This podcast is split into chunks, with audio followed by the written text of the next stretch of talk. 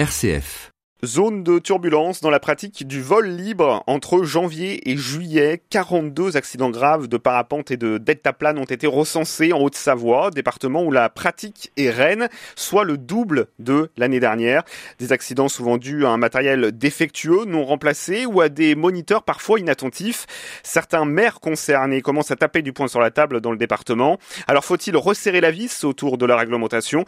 Pour répondre à nos questions, la présidente de la Fédération française de vol libre Véronique Jansac. Bonjour. Bonjour.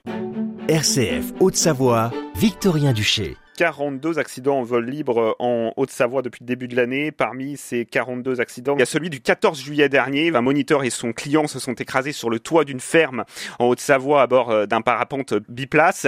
Ils sont aujourd'hui euh, décédés. Une enquête pour homicide involontaire a d'ailleurs été ouverte par le parquet euh, de Tonon-les-Bains. Le moniteur a été qualifié, les conditions météo étaient parfaites. Quelles sont un peu les, les leçons que vous avez tirées de cet accident qui a ému une bonne partie de la France et quelles mesures allez-vous prendre. Bah, On a déjà euh, pris une première mesure, on a fait un communiqué à tous les biplaceurs, les invitant à vérifier euh, scrupuleusement leur matériel.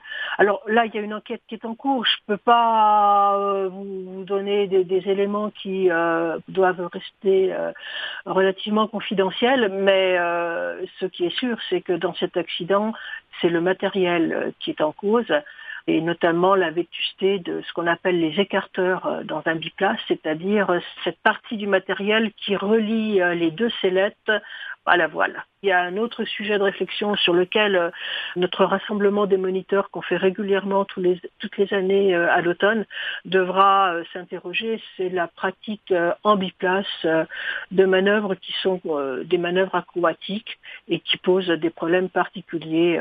Vous parlez de ces fameux vols sensations, hein, et notamment à, à Taloir. Par exemple, Taloir, c'est une commune hein, du, du, bord du lac d'Annecy pour mmh. celles et ceux qui euh, ne connaissent pas. Et c'est un spot extrêmement important aussi de la pratique puisque nous avons 1500 vols quotidiens en saison haute hein, sur ce site. Et le maire de Taloir eh bien, a donné un carton rouge, notamment aux pratiquants, euh, sur ces vols euh, sensations. Et il souhaite ouvrir une consultation à l'automne prochain. Est-ce que la FFVL va y participer à cette consultation? On souhaite y participer, évidemment.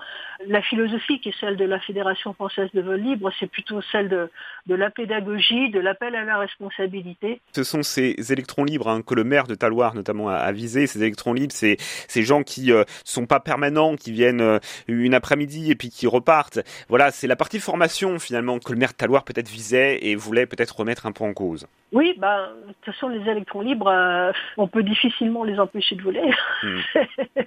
Ils trouveront toujours un moyen de ruser, même s'il y avait une réglementation beaucoup plus stricte. Nous, ce sur quoi on assiste, c'est sur la progression de l'apprentissage. C'est des disciplines où il ne faut pas vouloir brûler les étapes, il faut être patient. Et c'est vrai que euh, si les accidents se multiplient, hein, non seulement on met sa propre vie en, jeu, mais on risque aussi de mettre son sport et sa pratique en jeu. Merci à vous, Véronique Jansac, d'avoir été notre invitée. Je rappelle que vous êtes la présidente de la Fédération française de vol Merci à vous.